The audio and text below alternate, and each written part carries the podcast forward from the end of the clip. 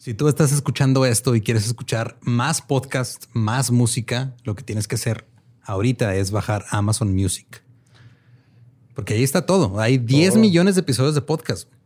Y de los cuales por lo menos este, unos cuantos son nuestros. Sí, son, hay 130 y tantos. Sí, mínimo. Y aparte hay mucha música de todos géneros, güey, de, todo, de todos. A ver, Borre, dime una banda. Mira, reggaetón, duranguense, hay duranguetón, carnal. hay géneros nuevos, este, géneros viejos. Regional peruano, que es buenísimo para los centros comerciales. O sea, hay mucho, mucho género musical bien hecho. Hay géneros del futuro, cinte tropicaloso. Hay todo. Todavía no sale, pero 2028 ahí va a estar. Cumbia mágica. Y lo mejor es de que no necesitas suscripción ni tarjeta de crédito. Nada más bajas Amazon Music a tu dispositivo y ahí está todo. Ahí, o sea, no tienes que hacer nada más. Sí, eso fue un momento que explotó mi mente porque igual que todos ustedes que nos están escuchando, yo tenía la mala concepción de que necesitabas Amazon Prime y todas estas cosas. No, nada más bajas el app. Es más, puedes ir ahorita mismo a amazon.com.mx diagonal leyendas legendarias y ver todo lo que te tiene que ofrecer Amazon Music. O más fácil, simplemente di Alexa, pon leyendas legendarias.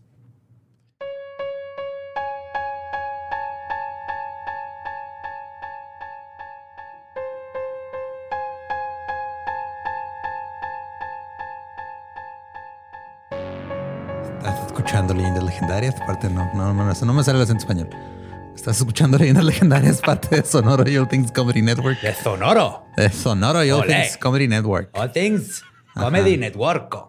sí, yo estoy un cabrón, güey. Sí, güey. O sea, quise hablar como español y hablé como Ricardo Pérez, güey. Saludos a Ricardo Pérez, por cierto. Este... La, red de todo lo que es comedia. La red de flipante comedia.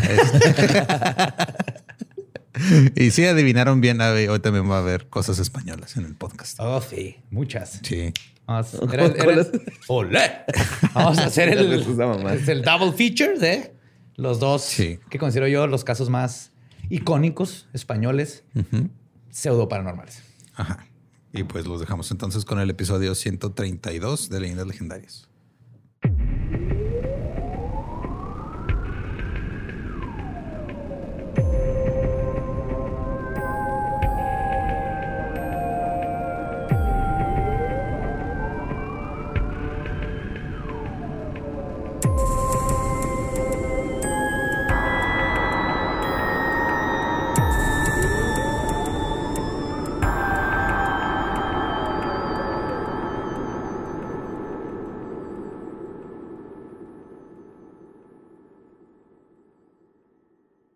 Bienvenidos a Leyendas Legendarias, el podcast en donde cada semana yo, José Antonio Badía, le contaré a Eduardo Espinosa y a Mario Capistrán casos de crimen real, fenómenos paranormales o eventos históricos tan peculiares, notorios y fantásticos que se ganaron el título de Leyendas Legendarias. Bienvenidos, bienvenidas de nuevo a otro miércoles macabroso. Como siempre me acompañan mis buenos amigos Eduardo Espinosa. Ay, no, es otro episodio, español, ¿verdad? Ah, sí, Espinosa. Maldita sea. Bueno, ahí por lo menos sí me van a dar la razón de que Espinosa va con ese. ¿Los españoles? Sí. Pero a qué costo. y Mario López Capistrani. ¿Qué onda, Joe? Ay, me dio un pinche aire, güey. Feo. Todo bien, muy bien. ¿Todo bien? Excelente. Me imaginé después de tu intro así un chingo de fuegos artificiales. Estuvo muy bonito hoy. Siento que le metiste acá caché. Sí, sí, sí. Hay que meterle caché a todo esto. De hecho, hablando de caché, vamos a hablar otra vez de fantasmas. Eh. Uh. Fantasmas. Wow. Fantasma en imperialismo. Fantasmas. Oh, fantasma. bu, bu, bu, bu, bu. Uh. Yes. ¡Olé! pues no es sorpresa. Esta es la segunda parte del fraude double feature en donde voy a hablar de dos casos muy famosos en España, eh, más que icónicos, diría yo, en España, que involucran en uno fue un poltergeist y en este va a ser un fenómeno paranormal nuevo, que ahorita les voy a hablar de él, pero que resultó que tienen en común a los mismos actores faramellos que crearon y sacaron de contexto el- todo un fenómeno paranormal que se convirtió ya en historia y como nos vamos a dar cuenta, está muy lejos de ser así. Hoy les voy a contar la historia de las caras de Belmes. Ok. ¿Quién es Belmes y por qué hacía caras? Ahí va. El municipio de Belmes, Uh. de la Moraleda, está situado en la provincia de Jaén, Andalucía, en el sur de España. Tiene una superficie de 49 kilómetros cuadrados, o sea, está chiquitito, que en ese tiempo tenía una población de 5.800 habitantes. Y es quizás el pueblo que en algún tiempo tuvo más parapsicólogos per cápita que cualquier otro. Eso siempre es buena señal. Sí. Si pueblo que tiene un chingo de iglesias o de parapsicólogos, te la vas a pasar bien chido. Tienes que ir. Por las razones equivocadas, pero te la vas a pasar bien chido.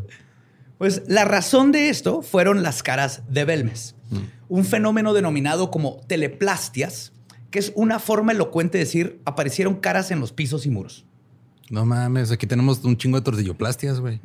En México. Teleplastias. Tenemos un chingo de con aceite, en árboles, pan tostado, en popó. Hot cakes. O sea, aquí la Virgen María de- te aparece en todos lados. La Ajá. Virgen Jesús En el bao. En el Bao.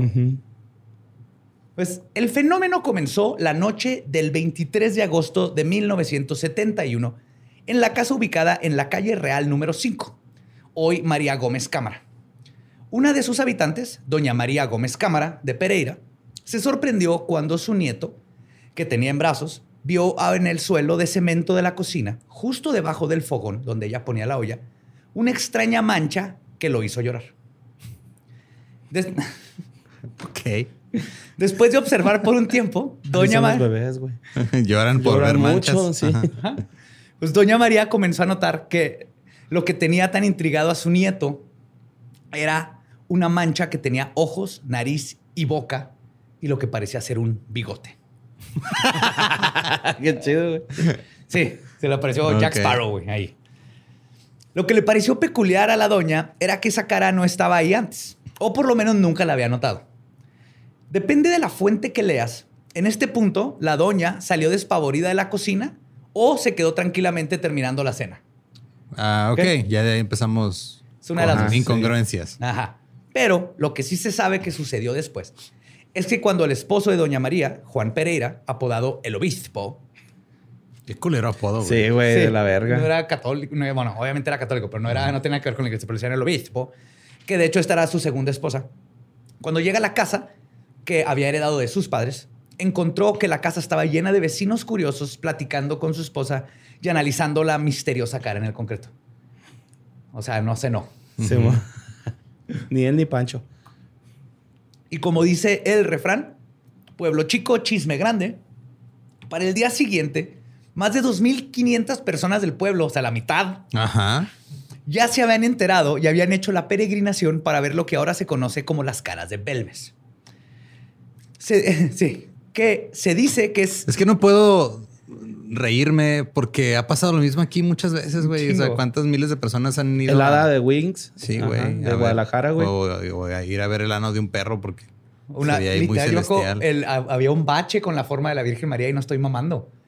Se hizo un bache y tenía forma de la Virgen y hasta le pusieron conos alrededor para que, y le pusieron veladoras. Ay, no mames. Que está bien para que no cayeras y te poncharas la llanta en la Virgen María, pero a ese grado. pues Qué culero que, o sea, mientras en los países primermundistas sus santos y sus así, entidades te hacen milagros, aquí te chingan el carro, güey. no hay nada más tercermundista que a la cosa que le reces te, ha- te ocasiona un gasto innecesario. güey. se aparezca en, en una en falta de presupuesto del municipio, güey. Ahí se aparecen nuestros santos en faltas de presupuesto y malos trabajos. La Virgen me hizo el milagrito y me costó tres mil varos arreglar el eje a mi carro. Lloré sangre, cabrón. Ah, pues se dice que las caras de Belmes son, y cito, el único fenómeno paranormal permanente en el mundo. Porque ahí está. O sea, vas y ahí las ves las caras. Ajá. Ahí siguen hasta el día de hoy. Y siguen moviéndose. Ajá. ah, cabrón. Pues, los vecinos comenzaron a hacer fila para entrar, ver la cara y luego salir a sacar más chisme, dando sus mejores teorías sobre lo que estaba sucediendo. Hubieran cobrado, ¿no? En la entrada. Ah, ah, Ah, huevo. sí. espérate. Como el de Guadalajara. Y pues este sería el último día que las puertas de esa casa se cerrarían en más de 35 años. En cuanto pasó eso, ya, Ya, era ajá. todos los días. Belmes es un lugar algo aislado, ya que está ubicado en, una en un lugar elevado en la Sierra Mágina y no es un lugar de paso para llegar a otras zonas. Aún así, O sea, el- llega la gente, se pasa de largo. Ah, o no pasa por ahí. El sentido común se pasa largo. La... Totalmente. Sí, sí, es un lugar la Sierra que na- Mágina. nadie iba a Belmes para nada. Simón, ahí. Sí. Muy profundo, güey. Es una Sí, selva muy, muy, profunda, güey. Húmedo. El poder del chisme hizo lo que hace y se desbordó hacia los municipios colindantes de Huelma, Jimena, Cambil y Cabra de Santo Cristo. Cabra de Santo Cristo, wow. Güey. Es un gran nombre de pueblo, güey. Sí, está bien vergas, pero al mismo tiempo, qué, qué culero que te tocó de todos los pueblos. Eres la cabra de Jesús. Ajá. No, no te tocó... Santo Nombre propio. La cabra satanista. Ajá, güey. no eres el compa de Santo Cristo, No, es la es cabra de la Santo cabra. Cristo. güey. Tu vecino es el zapato favorito de Santo Cristo. Y este se corrió la voz a estos pueblos y atrajo aún más chismosos. Uno de los hijos del matrimonio, Miguel Pereira, se percató de que las cosas estaban saliendo de control y deci- decidió tomar un pico y destruir la cara. Quitó el pedazo de concreto y luego lo cubrió con una mezcla nueva. Pero esto iba a resultar ser una mala idea. El 9 de septiembre, la misma cara, o lo que dicen que es la misma cara, apareció de nuevo en el mismo lugar. Ya cuando el cemento Pues se... por el fogón. Los rumores crecieron aún más. La cara fue bautizada como la pava. La pava. Sí, es un slang, pero no encontré ese. al- a- Señor cara de pava, ¿no? sí. Los que nos escuchan en España, no sé qué es pava, porque el- hubo otro que sí, ahorita no me acuerdo del nombre, pero ahorita les voy a decir qué significa, pero la pava, no sé por qué, porque no es una mujer. Todo este tiempo leyendo creí que era una mujer y ya cuando vi las fotos, no, no es una mujer. Es un pavo femenino. No sé qué es pava. Mm. Pero bueno, Pave. Ahora la noticia estaba en todos los medios, así que el alcalde en ese tiempo, Manuel Rodríguez Rivas, Rivas, decidió intervenir y mandó al maestro de obras, Sebastián Fuentes León, para que cavara un foso de metro y medio de ancho y tres metros de hondo para literalmente llegar al fondo del asunto. Nice. ¿Eh? Se comenzaron a formular teorías de que podría estar causando el, de qué podría estar causando el fenómeno, desde manchas de aceite o filtraciones de agua hasta posible contaminación por radiación. Pero, de nuevo, el intentar resolver el asunto solo lo hizo más épico. En el subsuelo encontraron un montón de huesos, al parecer la mayoría de niños, pero curiosamente no habían cráneos. What the fuck, güey. Ok. Entonces ya te imaginarás qué Ajá. empezó a pasar, ¿no? Así que quitaron la cara, vamos a quitar la segunda cara, pero la segunda ya la recortaron. Ajá. Y de ahí lo encuentran huesos. Según los conocedores, los huesos con aproximadamente 160 años de antigüedad pertenecían a Pero niños... ocho de edad. Yes. Pertenecían a niños que habían sido brutalmente decapitados y la casa se encontraba construida arriba de un cementerio y que posiblemente la casa había sido utilizada antes como un lugar para practicar abortos. Esa fue la conclusión que llegaron. Ay.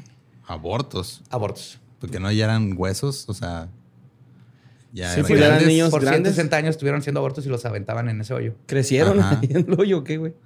No, digo porque pues er, creí que eran huesos como ya de niños de más grandes, no así De bebés, minutos bebés. Oh, ahorita vamos a llegar Sí, justamente porque a es de capitán bebés, güey, pinches enfermos. Ahorita vamos a llegar a eso. Estaban practicando. güey. Si le sale, es que da- cuando das a luz y le das vuelta a la izquierda, se, se desatornilla la cabeza. Por eso los doctores siempre te giran a la derecha. Righty tighty, Lucy, Lucy, Sí, Lucy. ¿no? Cuatro. Así nació mi hijo. Hacia la derecha. Los giras. Para agregar más, más cosas a lo paranormal, güey. O más paras a, A lo, lo paranormal. normal, ok. A lo normal, ajá. Me gusta más. Más paras a lo normal. El 16 de septiembre, el rostro de la pava apareció por tercera vez en el piso recién preparado. What the fuck. Ya tenían uno, Ajá. uno lo rompieron, otro lo colgaron Ajá. y él y ahí lo volvió a aparecer. Ok. Después de que encontraron los huesos. Entonces, pero esta vez no estaba sola la cara. güey. A su alrededor comenzaron a materializarse rostros más pequeños con aspecto de niños deformes. Ay, güey. El escritor del periódico local El Ideal publicó una nota sobre el fenómeno titulada Un rostro se aparece y desaparece de un fogón. ¿Por qué tienen periódico local, güey? Si no, nada más pueden salir a gritar las noticias. No dudo que un güey gritara las noticias del periódico. güey.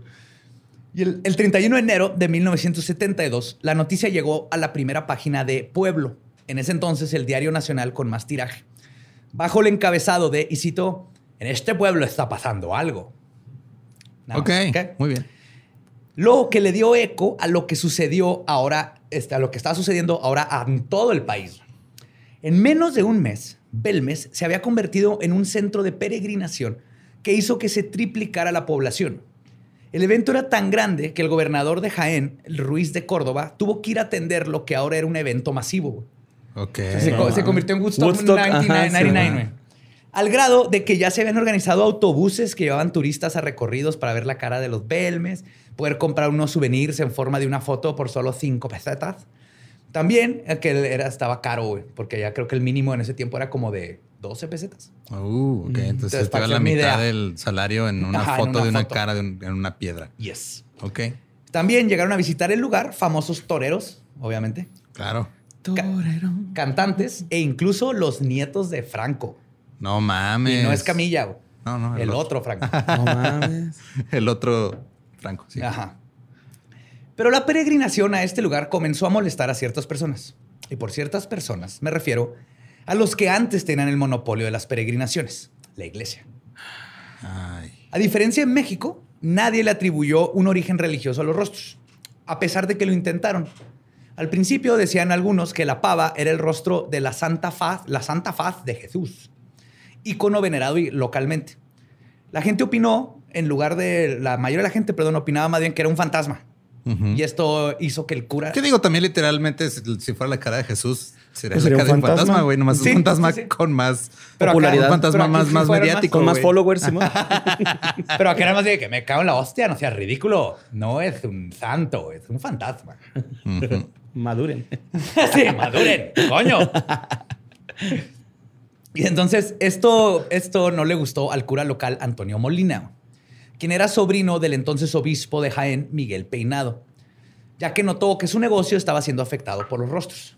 Y claro, lo que importa en la religión es el dinero. siempre. Claro, porque, porque abrían las puertas en la pandemia. Mi iglesia apagó las luces. Mi iglesia, me refiero a la que está cerca de mi casa. Ajá. Apagó las luces en Navidad y estaba lleno de carros y lo hicieron así abajo el agua en contra de todo el Ah, sí. protocolo. güey. A ese grado llegaron con tal de. Yo todavía sigo gente.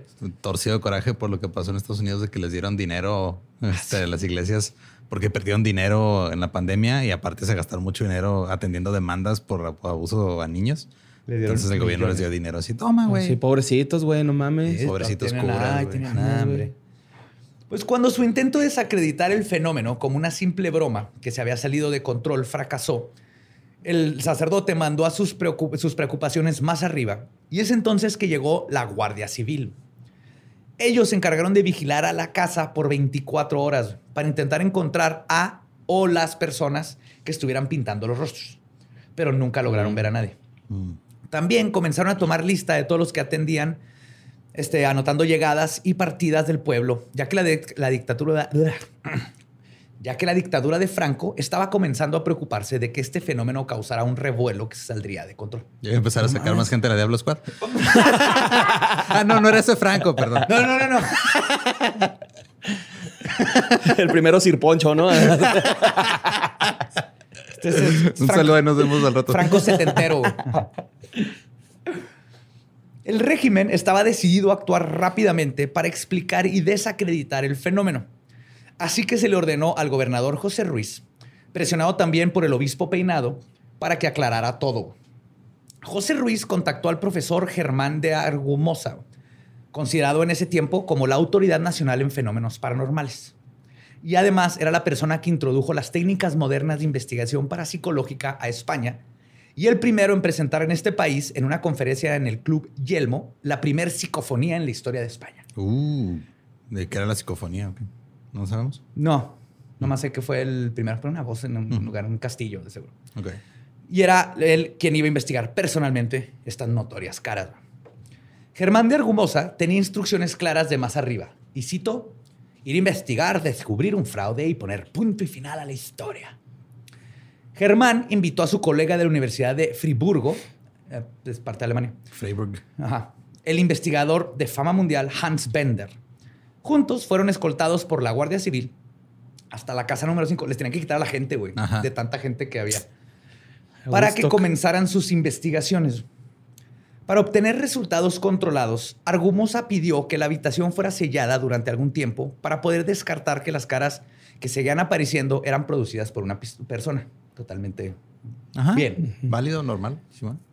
Esta idea de un falsificador había nacido por parte del cura, quien había esparcido el rumor de que los responsables de las caras era el fotógrafo y vendedor de souvenirs Miguel Rodríguez Montavés, que era el que vendía las fotos 5, y su hijo, el pintor Jesús Miguel Rodríguez de la Torre, que era pintor y pintaba bien vergas. Aunque ellos no estaban en el pueblo el día que se produjo la primer cara. Claro, tienen una coartada, güey. Sí. Sí, pero ya llegaremos a todo. Era un Banksy, se destruyó solo.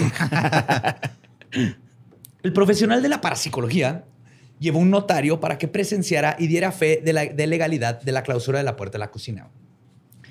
Para asegurar que la puerta no pudiera ser abierta, se usaron varios sistemas de seguridad. Ok. Primero, se pusieron dos cáncamos que tuve que googlear. Que es un cáncamo.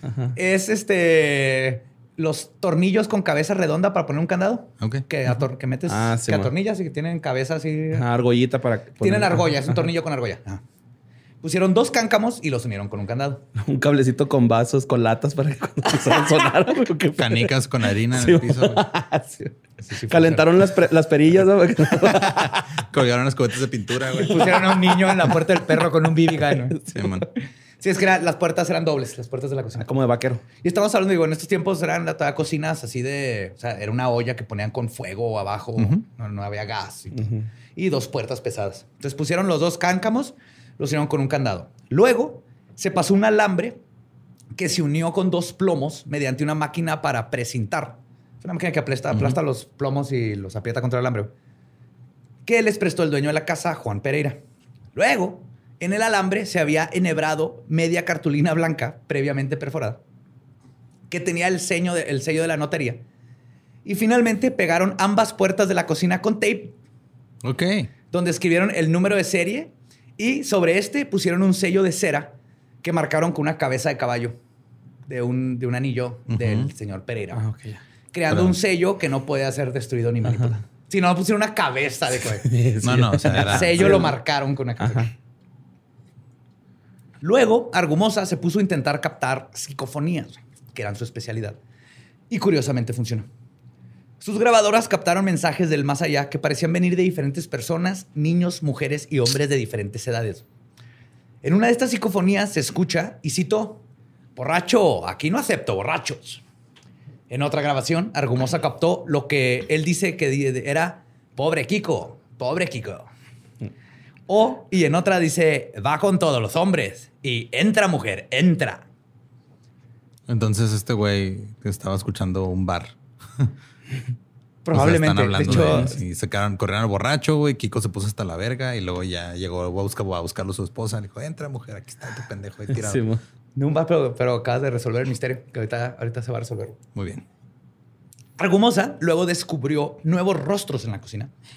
Y estos, junto con las psicofonías, lo hicieron declarar oficialmente que, y cito, aquí no hay fraude.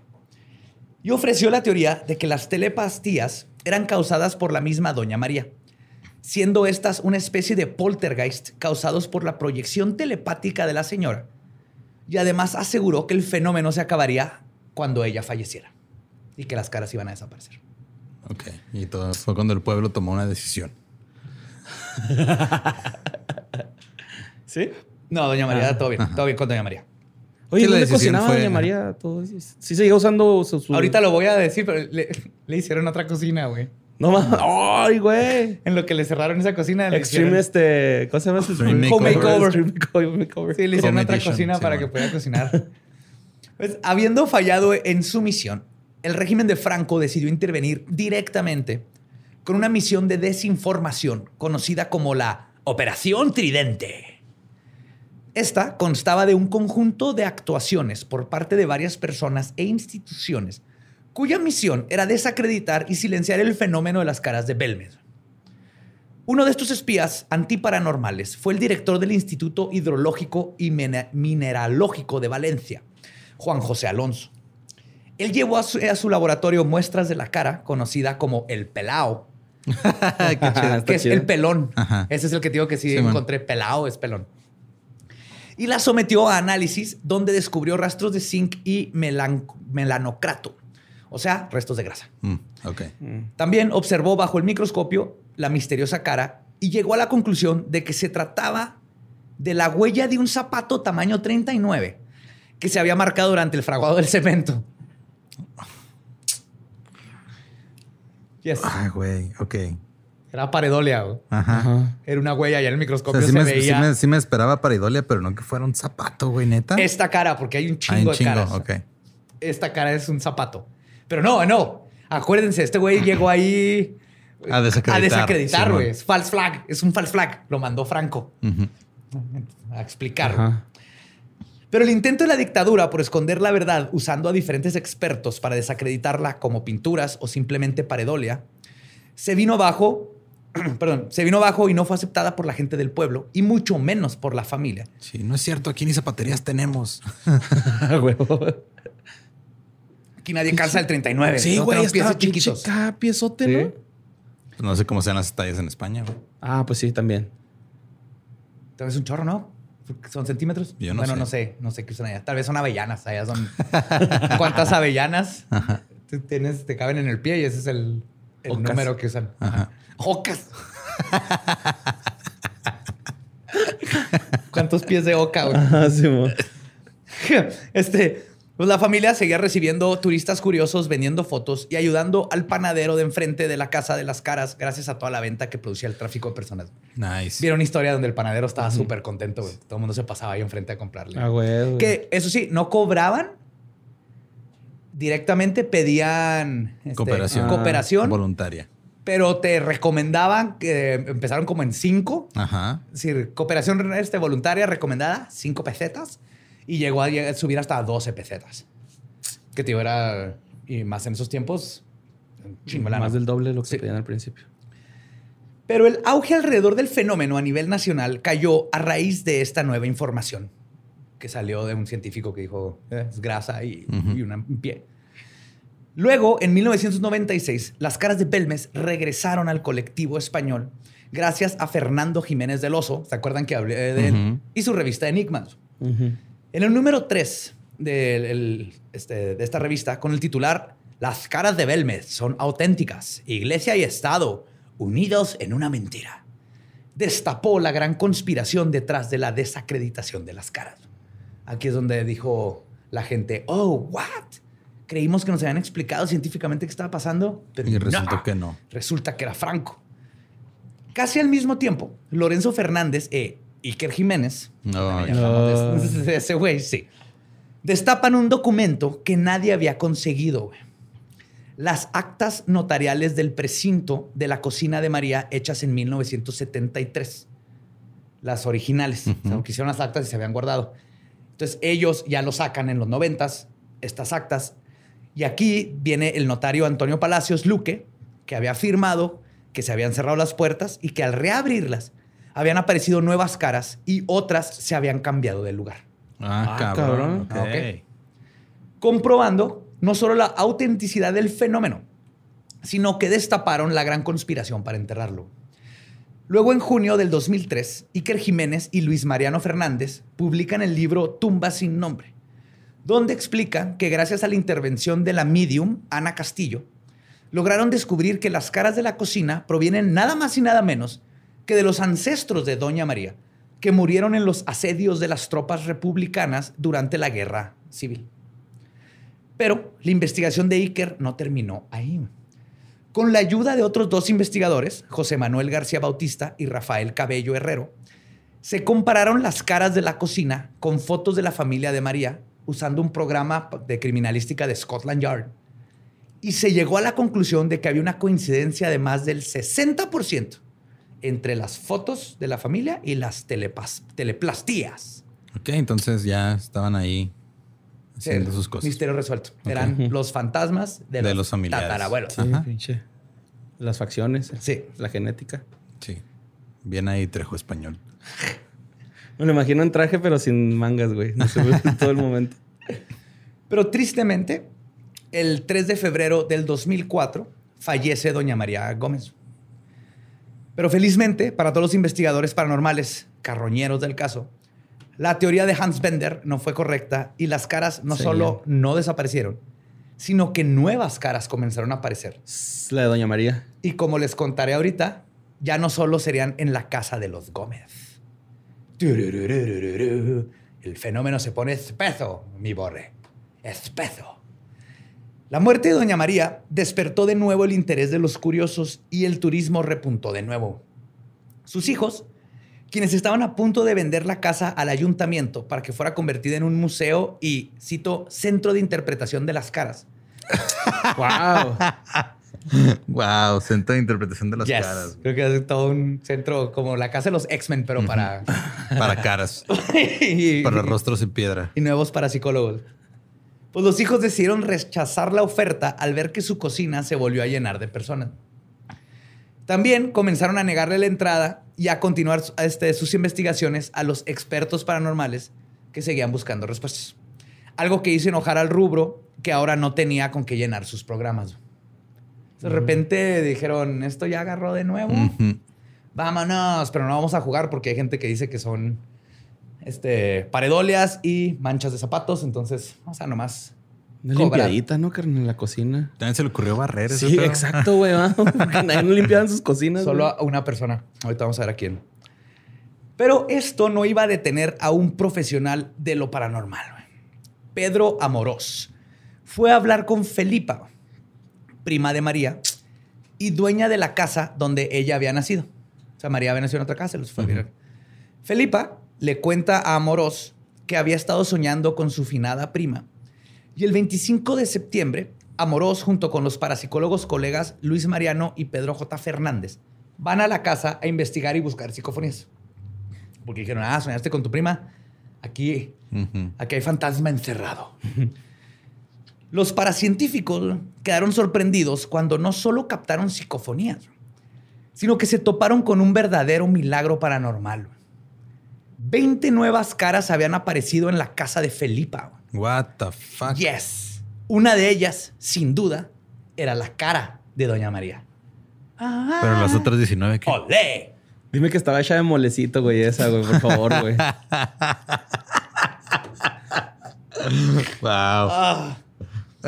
Siendo España, creo que era paella. No sé si hay paella Doña Ah, sí, sí, María. el mole- el pero- mole es Ujú. sí. mexicano. Y así es como nació la Cámara de las Caras. Si le llaman al cuarto donde aparecen, empezaron a pasar estas caras, güey, ya en otra casa.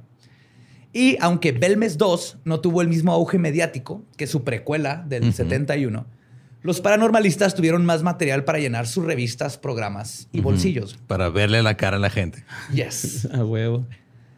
Pero en octubre del 2004, el parapsicólogo retirado Francisco Máenes publica en su página edito- editorialbitácora.com un artículo que desarticuló todo el fraude.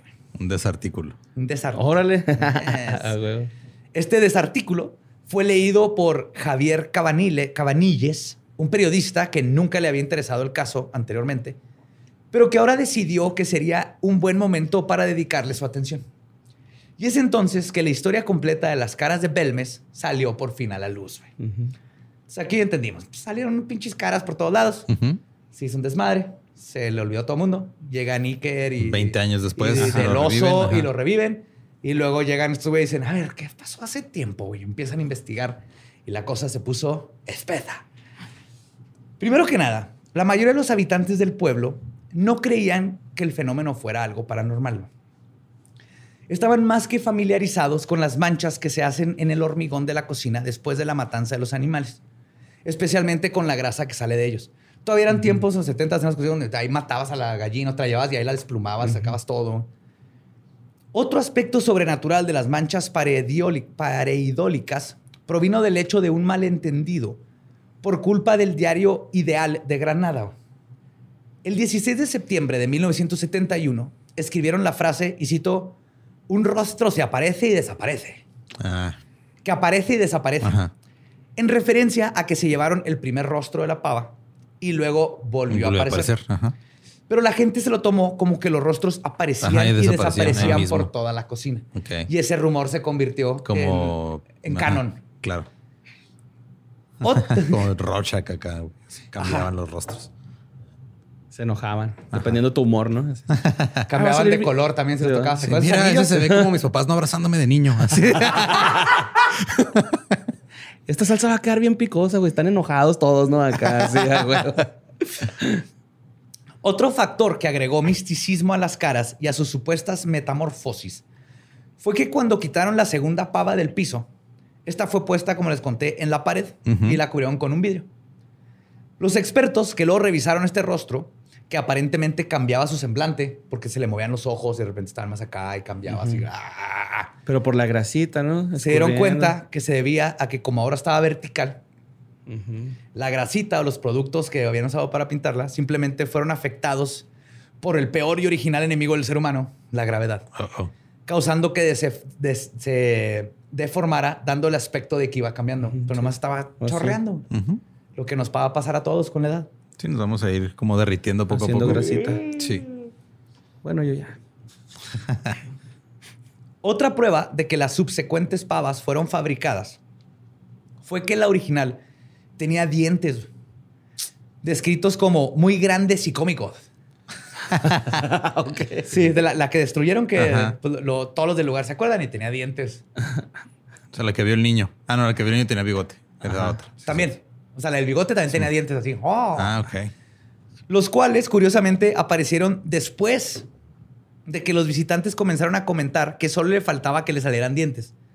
O sea, fue la cara original. Ujú. Y luego, pues, los vecinos chismosos decían, parece que va a sonreír, solo le faltan dientes. Y de repente ya tenía dientes. Ay, güey. Luego, al día siguiente, ahí estaban los dientes. güey. Pero ahora la gente comenzó a burlarse de los dientes porque están horriblemente cómicamente dibujados. Así que la familia corrió a todos, la casa se cerró todo ese día y a la mañana siguiente los dientes ya no estaban. ¿Qué? Entonces ya después digo que la gente del pueblo sabía... Estaban ahí. Yo sí creo que era una mancha que parecía una cara. Así empezó todo, definitivamente. Y luego que que quitaron el- la parte de arriba del concreto y pusieron otro, pero la grasa estaba permeando hasta abajo y volvió a salir, se volvió a marcar con paredolia, pero desde ahí empezaron a, a moverlo. Sobre los huesos que se encontraron, encontró hecho Sebastián Fuentes, se hicieron un sinfín de explicaciones para conectarlos a los rostros. Uno de los más inverosímiles fue que la casa era usada para practicar abortos. Esto nació del periodista Lorenzo Fernández, quien aseguraba que en el siglo XIX este lugar había sido una casa de citas, donde cuando se embarazaba una de las trabajadoras, y cito, abortaban de una manera un tanto salvaje, cortándole la cabeza al feto con una navaja cabrieta, cabrietera. Ok. Sí, no sé qué, qué tipo de abortos cree que... No sé, o cómo funciona un aborto este señor, pero él fue el que inventó toda la idea. de claro, no- es que los decapitan ahí y luego ya. Con unas pinzas perras, ¿no? Ajá. Que Los desatornillan hacia la No vale izquierda. nomás darle vuelta a la izquierda. Y se sabe dos cosas sobre este misterioso hallazgo de los huesos. Lo que sí se sabe. El primero es que los huesos originales desaparecieron. Se supone que los mandaron al Instituto Antropológico de la Facultad de Medicina de Madrid, pero llegaron, hicieron estudios y luego ya nadie supo más de ellos. Sí, son niños. Bye. Ni siquiera. Nos dio hueva hacer el estudio.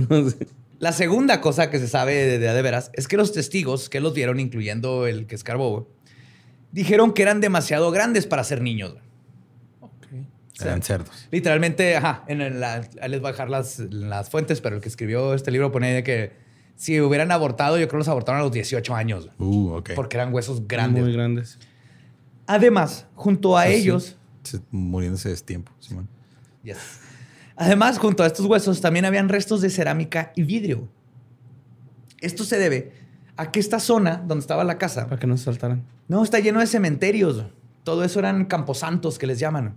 Y de hecho, según el arqueólogo Juan Luna, y cito, encontrar huesos en esta zona es algo usual. Hay abundancia de restos. Cada que se han efectuado obras de cimentación de las casas en el sector, salen huesos.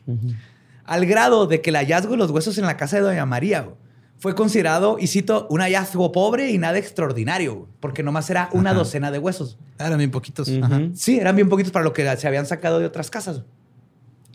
Y a comparación de todo lo que se había encontrado en otras ocasiones, esto era así de que, ah, sí, esto es de lo más normal. Por eso nadie ya cuando encontraron esos huesos ya decidieron no construir aeropuerto, ya me perdí, güey. Es mala suerte, güey. Sí. O se te inunda el aeropuerto. Pues otro rumor que fue esparcido por este por Iker Jiménez güey, era de lo- el de las que eran las caras de los ancestros de Doña María, güey. porque según él había vivido su familia en esa propiedad por más de 300 años. Fue Y no habían lavado el puto piso de la cocina, güey, en 300 años. Deja tú, esto fue fácilmente desacreditado, güey, ya que tres siglos atrás no existía esa propiedad. Mm. Hasta se sabe quién era el dueño de todo De ese espacio. todo, era un duque, una cosa así, güey. Y de hecho, la familia Pereira no se hizo dueña del terreno hasta 1856. No, ya, un chingo. O sea, eran 100 años y mucho lo que llevaban. Sí, ahí. mucho. Y aún así, Doña María no vivió esta que se casó con el esposo, güey. Ok. Que era casa del esposo. Sí, era casa de alguien más. Bueno, de la familia del Sí, de la esposo familia que del él heredó del papá. Entonces, hasta el esposo. O sea, nada que ver. No habían tres, tres siglos de historia aquí.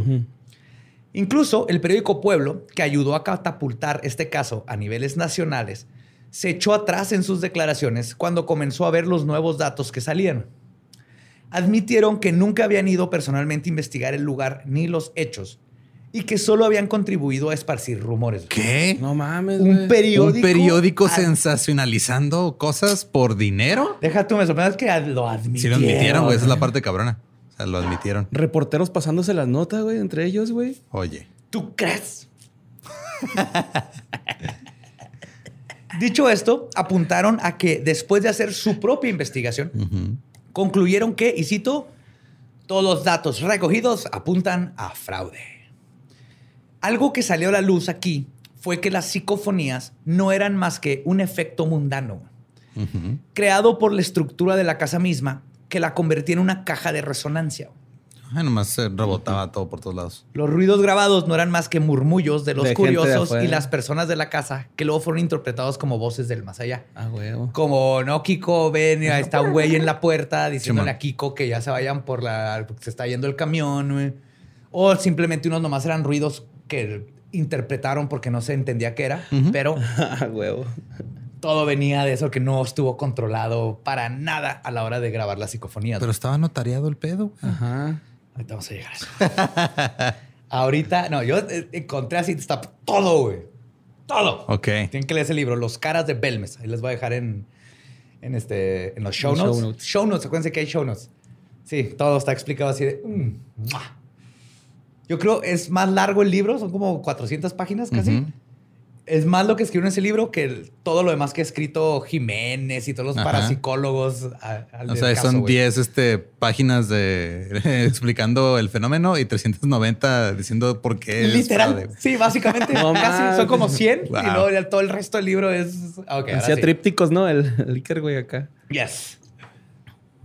Ah, Pues cuando el periódico Pueblo sacó esta nota, el diario de Alcázar se unió a la cruzada para destapar el fraude. A esos españoles y las cruzadas.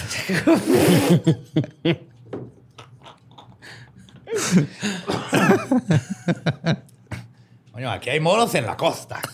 Es de las frases más racistas. Sí, güey. Igual moros y cristianos en el arroz. También. Ajá. Súper- Y matamoros, güey, aquí. También. Simón. Es, el, es la- el nombre Ajá. geográfico más racista que existe en el mundo. güey. Matamoros. Mata árabes, güey, literalmente significa.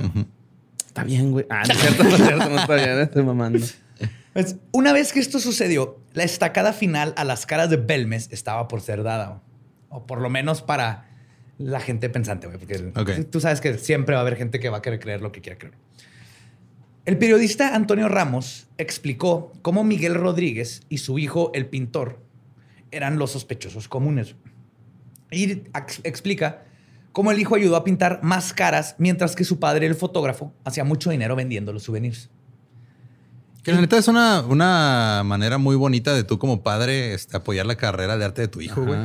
Totalmente, aparte de enseñarles sobre la mayoría de lo paranormal y todo eso. y mira, vamos a hacer dinero, güey. Te lo vas a pasar bien chido. Vas a poder explotar tus talentos.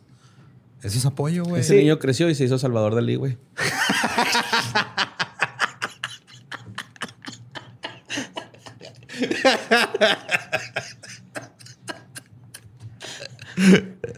No voy a negar eso. Soy maestro en arte y no voy a negar eso. Ok. No, de hecho está cabrón porque hasta habían así este, otros investigador- investigadores paranormales que decían, si estas caras las pintó un, un hombre es la persona más talentosa del mundo. No mames, no es cierto. O sea, las ves y. Ajá, no. pues es una cara. Hasta lo- en unas los ojos están así como dibujaría un niño un ojo, así como avellana. Ok. Y no nomás eso, sino que también dicen aquí no hay artistas y habla. Ahí estaba Miguel. Miguel Rodríguez ahí vivía. Y ahorita vamos a meternos un poquito más con Miguel. Pero todas esas exageraciones de que ni Rembrandt podía pintar a la pava o al pelao. Qué chingadas velas. Y no, hay unos que tienen un poquito de, pero nada. Y la, y la neta, el 90% de las caras es pareidolia. Ajá. Pareidolia. Se me, se me olvida pronunciar esa ahí. La I. Pareidolia. Pareidolia. Pareidolia. Pero el- entonces, el día 28 de julio, el equipo del periódico Pueblo, que constaba del investigador Antonio Casado, acompañado con el químico Ángel Viñas, el parapsicólogo Joaquín Grau y el arqueólogo Juan Laguna, entregaron los resultados de la investigación independiente. Este era el equipo que mandó el periódico. Pueblo.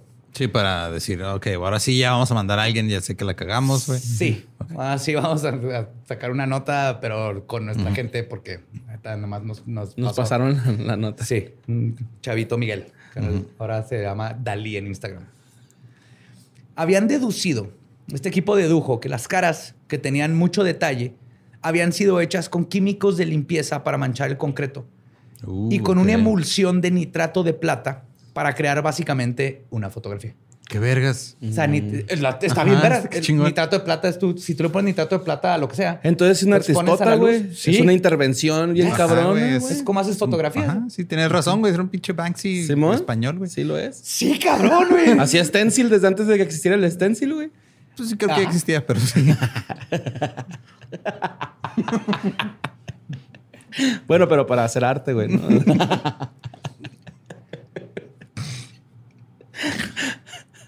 Incluso lograron replicar perfectamente la famosa pava, güey. Y ahí está la foto igualita, güey. Así le salió idéntica Las a la, a la replicaras de pava de, ahorita, a la tercera pava. Ajá. Cuando se la mostraron a Juan Pereira, los corrieron de la casa. O sea, Ok. fueron y dijeron, oigan, ya sabemos qué está pasando en esta casa. Ajá. Es Banksy. Ajá. Y dijo, váyanse a la verga. y ya no los dejaron entrar. Lo bueno que ya habían tenido este, un buen rato ahí para a la investigar. polla. La polla es es pene, ¿verdad? En, Sí, güey. en España. Ajá. Gilipollas. Sí. Pero gilipollas no es. Gilipollas son los huevos de Gilipollas es como que estás bien meco, ¿no? No sé, güey. No, es como, como que no, ni no existe. O sea, O sea, gilipollas, ajá, gilipollas es. O sea, si dices Son ese ¿no? Si dices que un güey está gilipollas, es que está pendejo. a lo mejor, ¿no? O pendejado. Pues a lo mejor es como muchas palabras de aquí, depende del contexto en el que las digas, ¿no? Por ejemplo. Probablemente. Mira, como yo ya voy a investigar. Y. Bienvenidos a Leyendas Legendarias, donde aprendemos dialectos y modismos. Gilipollas es gallego. Ok. Ah, Bad- no, Pasos es gallego. Badía es catalán. Y o italiano, depende. Ah, la palabra gilipollas tiene relación con tonto y pene. O en otras palabras, tonto de la polla. What? Ah, cabrón. Se refiere a alguien, se refiere a alguien que piensa. Sí, ¿no? que Bien piensa baboso, con güey. el o- pito. Bien baboso. Wow. Está mucho más interesante la historia del gilipollas que el. Sí. ¡Wow! Pues eso es lo primero que me salió. No sé si sea real, güey. Pero bueno. En los emails nos van a. nos Esas van a- son Ah, gilipolleces. Pues Casado también agregó que Jesús Miguel Rodríguez había llegado a un acuerdo con la familia para la venta de las fotos. Y les daba acá su porcentaje. Y ahora con las pinturas hechas en lienzo. Ah, perdón. Ah, este, sí. Y aparte se enteró que este, Miguel estaba haciendo unas pinturas hechas en lienzo utilizando una emulsión fotográfica y luz ultravioleta que hacían que las pinturas aparecieran mágicamente en los lienzos y iba a exponer.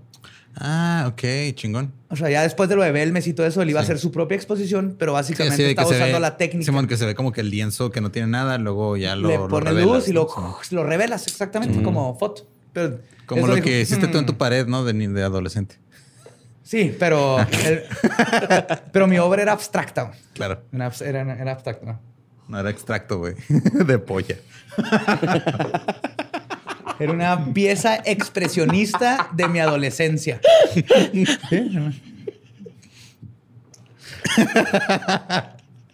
Ahí busquen el contexto en un episodio. Mira. No me vinieron- acuerdo en cuál lo dijiste, güey, pero. Ni yo. Vinieron a escuchar de las caras de Belmes. Ya saben que es gilipollas. Y, Y ar- arte. El aprendido un chingo de arte, güey.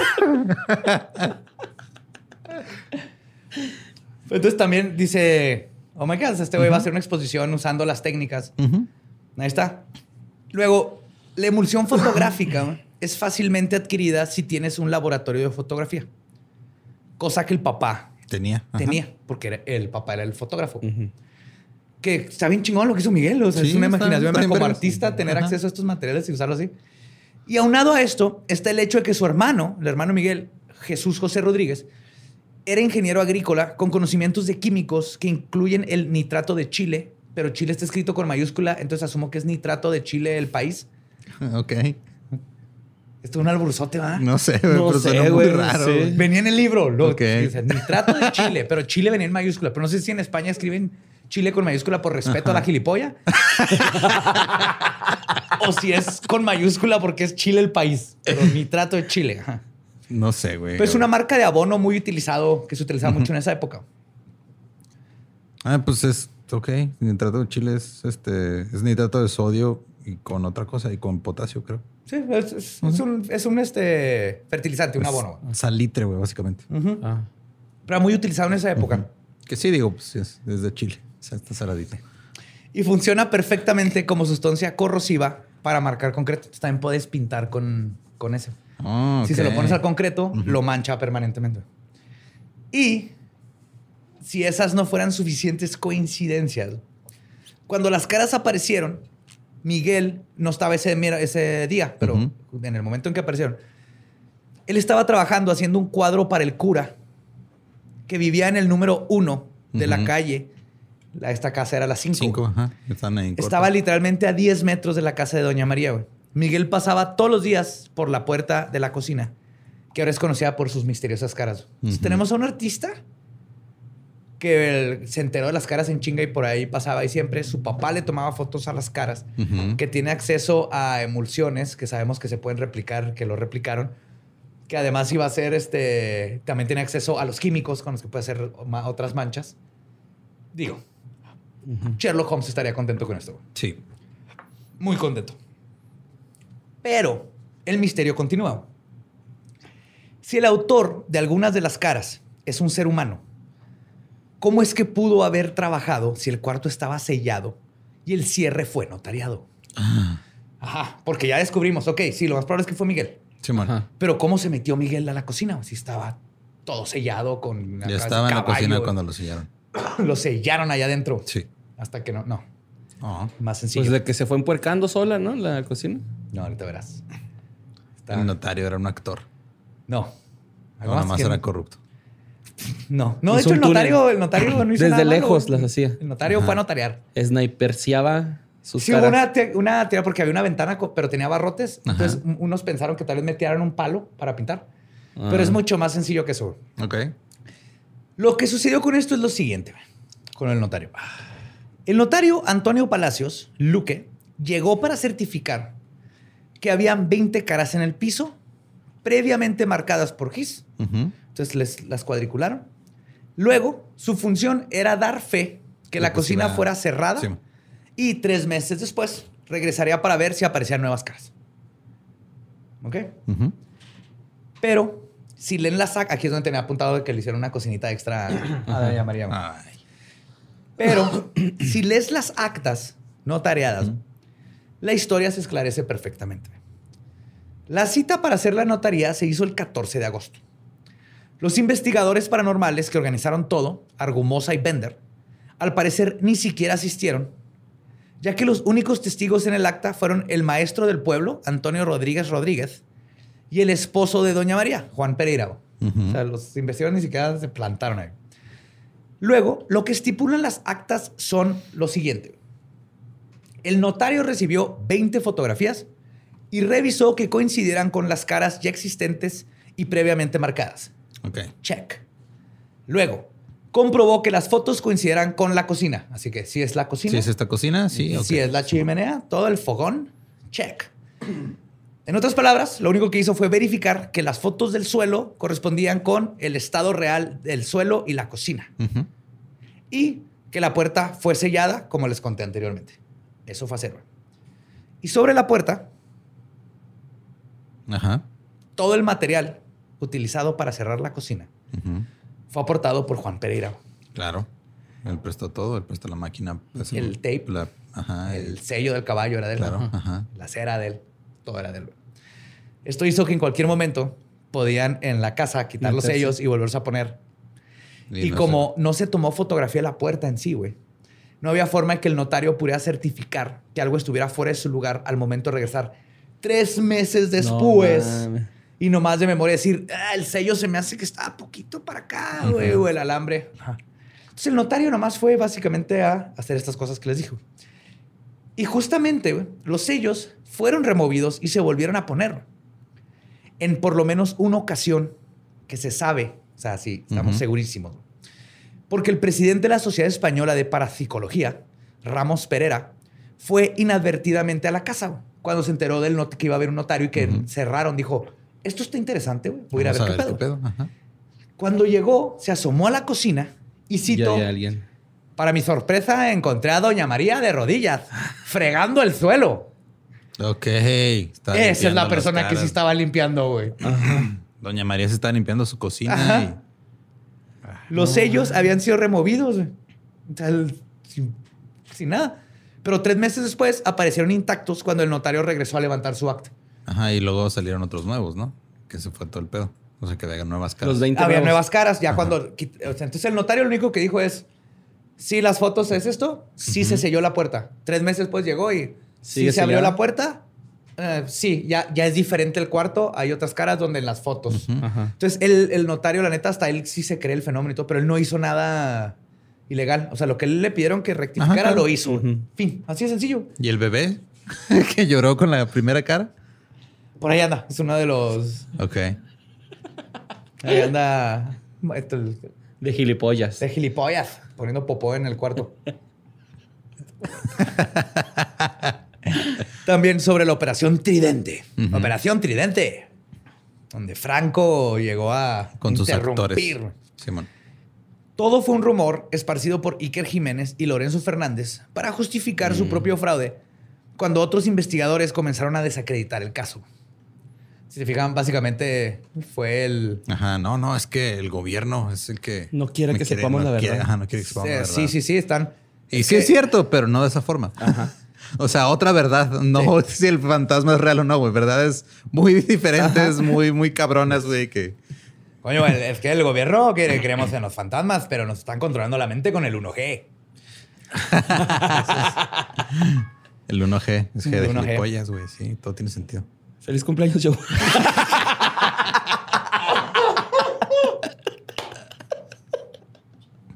Gracias, Borre.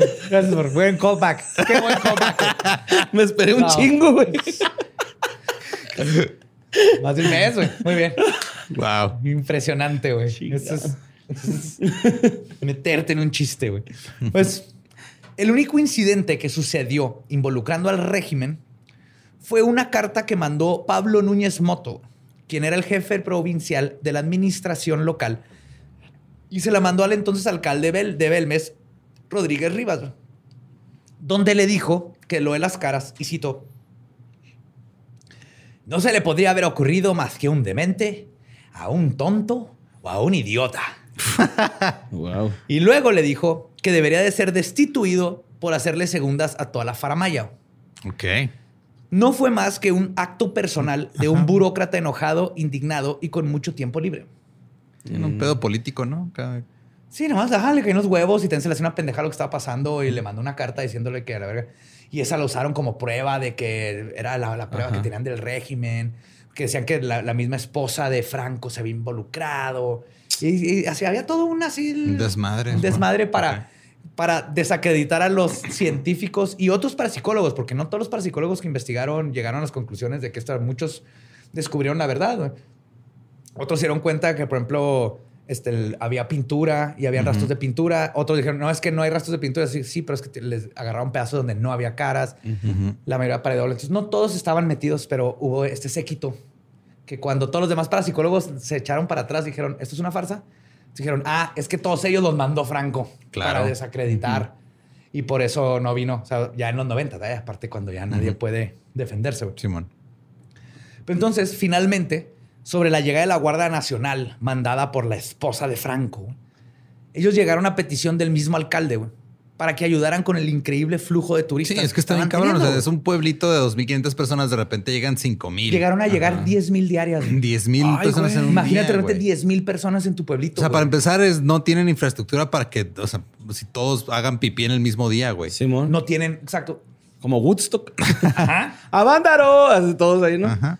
De seguro llegó Sargazo, güey, de la nada, ¿no? En ese... Y luego que uno de cada dos españoles traen su oca. Simón. Llegaban, pedo, 10 mil españoles, 5 mil ocas de repente, güey. en el pueblo.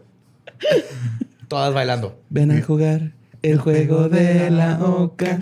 Para todos los, los, los Nacidos jóvenes, ajá, hace menos de 30 años. googleen el juego de la oca. Saludo a Alex y Frank, que son fans Sí. del juego de la boca. Y eso fue. Por eso ya estaba la guardia y por eso tomaron nombres. Todos están controlando. lo Sí, güey. O sea, los, llevaron para control de, de- de gente, no para estar ahí haciendo otras cosas. No, güey. ajá. No, no, no para este, esconder el, el- el complot. Eh, tenemos el poder. Y. y lo que nos lleva a la conclusión de este caso es la respuesta a cómo es que todo esto se salió tanto de control. Y es muy sencillo: dinero. Ok. Belmes era un pueblo cuya economía se basaba primordialmente en la ganadería y les empezó a ir mejor cuando empezaron con los olivos, con el olivo. No era un pueblo rico y mucho menos turístico. Les digo que está en medio de la nada y nadie pasaba por ahí. Pero desde la aparición de las caras de Belmes, todo cambió al atraer a miles de turistas que derrochaban su dinero, no solo en la casa de las caras, sino también en los bares, el hotel, restaurantes y la gasolinera que estaba cerca del pueblo. Con el panadero. Sí, el panadero le fue de toda madre, güey. Qué chido. Sí, y los vecinos ahí dicen, así que nosotros bien chido, güey, porque a alguien le compraban, dicen, a alguien le compraban la lechuga, a otro el pan, a otro los tomates, a todo el mundo nos compraban para hacer, para- a todo el pueblo le fue Eh, bien. activaron la economía. de la- Sí. Claro, sí. Los vecinos incluso decían en burla que, este, decían, pues la gente dice que las caras eh, no hacen milagros, pero con todo el dinero que estaba entrando, para nosotros sí son divinas, güey. Ah, Ah, huevo, huevo, sí, güey. A nosotros sí nos, que sí que nos cumplieron estas pinches caritas. El pelao, el pelao, el pelao, el pelao, el pelao. Es el venado, güey. ¿Sí? Sí. Que no me digan en la esquina el venado, el venado. Ajá. Vamos a revisar. La misión es que te mandó Franco para desacreditar mi, mis líricas. También está suave. Pues incluso cuando Casado destapó todas las pruebas los, y llegaron y cuando la pava la réplica y todo eso, los vecinos protestaron afuera con pancartas, güey. Contra los investigadores. O sea, que les querían quitar su trabajo y todos están emputados porque ellos mismos sabían que era bullshit. Ajá, sí. O sea, nosotros Pero- sabemos que estamos mamando, güey, pero no nos vengas a quitarnos nuestro Sí, jale. Básicamente era eso. Así que, que te valga verga, güey. Déjalo. Estás viendo, Que, que güey. caigan los pendejos. Ajá. Sí. Déjalo ir. No pasa nada, Que güey. caigan los pendejos. Pues Ay, según güey. las cuentas, en ese tiempo la familia Pereira logró juntar 250 mil pesetas en un mes. güey. No mames. Para que se den una idea, no lo voy a, no lo voy a cambiar a lo que sería el equivalente ahorita. Ajá. Lo voy a cambiar a lo que valía un kilo de aceituna en, En- ese tiempo. Claro. Ellos ganaron 250 mil en un mes. Ajá. Un kilo de aceituna en ese tiempo se vendía en 9.75 pesetas. O sea que una familia de, de granjeros, de agricultores, tendría que vender 25.600 kilos ¿De de aceituna? aceitunas para ganar lo que ellos hicieron en un mes. Es un chingo. Ay. Imagínense 25.600 kilos de aceitunas. Creo que eso es más fácil que las matemáticas. Imagínense 25.000 kilos de aceitunas. Pues que tuviste cabrón. que crecer. Simón. Aparte. Y luego cortar y luego deshuesar, si es que las vendes deshuesadas, si las vendes enteras. Es un pedo, güey. Sí, les metes el dedito, ¿no? ¿Sí es con el dedito? Sí. Simón. Suena así. Yes. O la lengüilla en su defecto. También. No, y la, lo cabrón es las, las aceitunas negras las tienen que pintar, güey. Simón. Simo.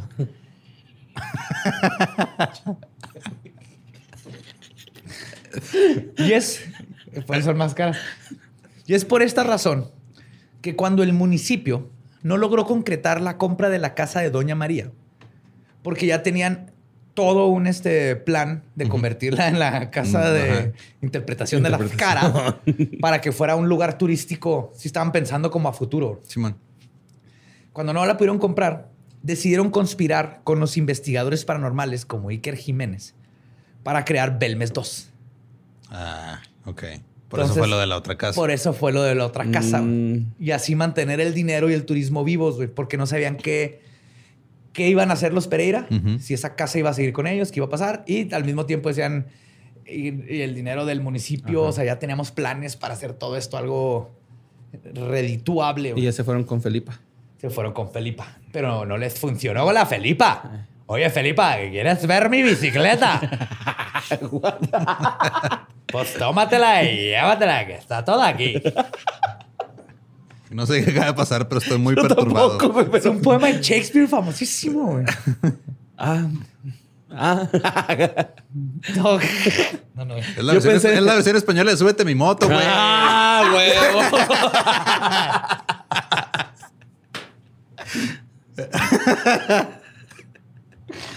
Ay, güey. Bueno, perdón.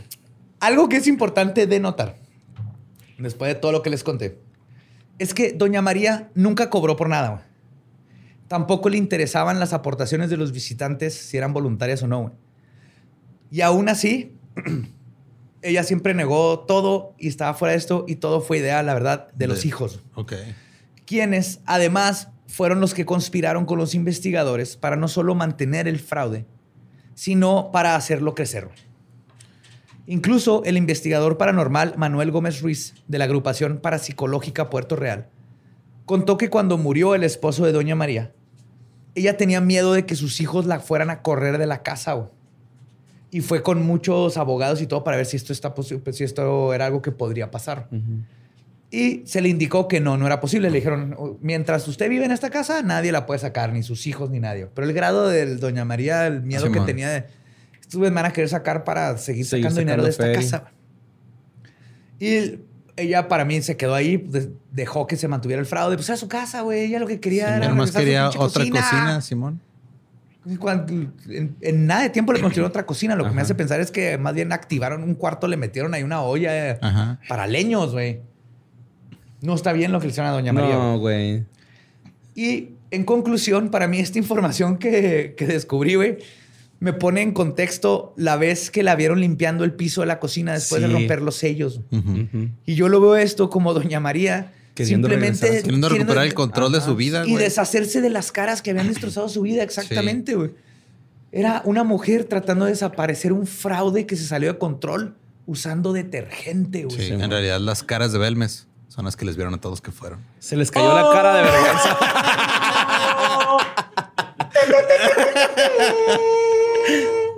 ¡Wow! ¡Yes! Lo chido es que Doña María lo pudieron usar de vasito después, ¿no? Ay. Oh my God. Eh, sí, Pendejo, güey. Sí. Muy útiles, muy útiles. Y obviamente le quiero. el- la fuente principal fue las caras, los caras de Belmes. Los caras de Belmes. Hablando de que le dieron las caras. Sí, los man. caras de Belmes por Javier Cabanille- Cabanilles y Francisco Mañez. Ok. Sí, ahí, lo- ahí va a estar en los show notes, pero es, este libro, si les interesa, este es una lo mínimo o sea, Ujú. del todo lo que te explican en el libro. Está maravillosamente escrito, gracioso, con ese, ese humor ácido español.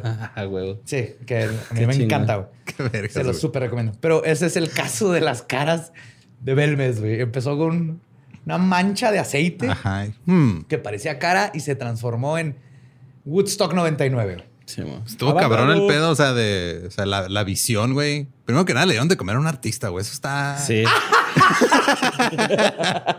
Eso es admirable, güey. Tardé 25 años, güey. Pero la visión de. Ah, cabrón, y si hacemos que se aparezcan más, a lo mejor sacamos uno. O sea, porque fue un pedo de a lo mejor sacamos un. algo de ¿Sabes? dinero y luego se salió de control bien Total. cabrón, güey. Y parte del control, y este es lo bonito, porque como artista hay algo muy importante en el concepto de arte que se llama el happy accident. Simón. Sí, no hay Accidentes son happy accidents. Cuando algo te sale y dices, ah, la cagué, se me cayó una pintura y se ve bien vergas, güey. Es un happy accident. Acá uno de los happy accidents que pasó es que cuando cerraron la puerta Ajá. del- con los sellos, taparon con plástico las caras para que no les cayera nada de polvo y bla, bla, bla. Esto lo que hizo es que captó humedad bien cabrón, güey que en el eh, tres meses, esa humedad hizo más caras, o sea, hizo más manchas. Ajá. Como cuando lo destaparon, sí, como cuando si tú deja una toalla mojada en el cemento y cuando la quites va a estar manchado. Entonces, con el plástico se crearon estas manchas. Cuando las quitaron, habían más manchas que unas de ellas parecen caras. Es que lo, hay, hay en los show notes y en eso siempre ponemos Ujú. fotos, pero googleenlo. Obviamente ves muchas de estas y dices, si estás buscando caras, las encuentras. Sí, porque aparte el cerebro humano es lo que hace. Que eso es, ah, dije muchas veces, pareidolia, si no lo hemos explicado antes, es el fenómeno en donde nuestro cerebro encuentra caras en, en la En mayoría de las la cosas. Los huskies. A Alfo, a Huskies en el Alf papel o tapiz huskies de aquí, atrás de por ejemplo. nosotros. ajá. Nuestras caras están hechas para buscar caras y rostros. Entonces, quitan el plástico y, oh my God, Hay hay, un chorro de caras. nuevas. Ajá. Es lo que pone el notario y eso les dio la idea de, güey, güey, yes and, Ajá. yes and. Entonces, hay Yes. más caras. Uf, hay que pintar más. Sí, y, man. hay- y ahora, y son los niños, y llegan los investigadores paranormales y, ah, sí, sí, son los niños abortados Los con tijeras. ajá. Y los ancestros, y ahora la tía Filipa está viendo su bicicleta con más niños. Qué cabrón. Felipa. Oye, Borre, Oye, Felipa, no me comas. ey, ¿quieres ver mi bicicleta? No. Ay, no. Seguro. Yo ya tengo dueña, carnal. Borre no quiso ver mi bicicleta. Lo entiendo. Este, Borre. pero si quieren ver la bicicleta de Badía, síganlo en arroba el Badiablo. Nos pueden seguir en todos lados como arroba leyendas podcast. Yo soy ningún Eduardo. Pinche Bicicleta de montaña, downhill, güey. Low rider, güey. Tractor. Doble suspensión, llanta.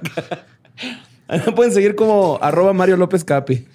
O sea, a mí ya saben cómo encontrarme. Como, como el va diablo. El Big Cocaine 69 666.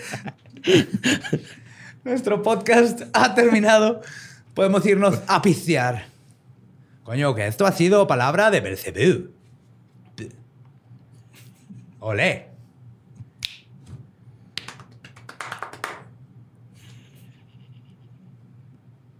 ¿Por qué te salió tan bien eso, güey?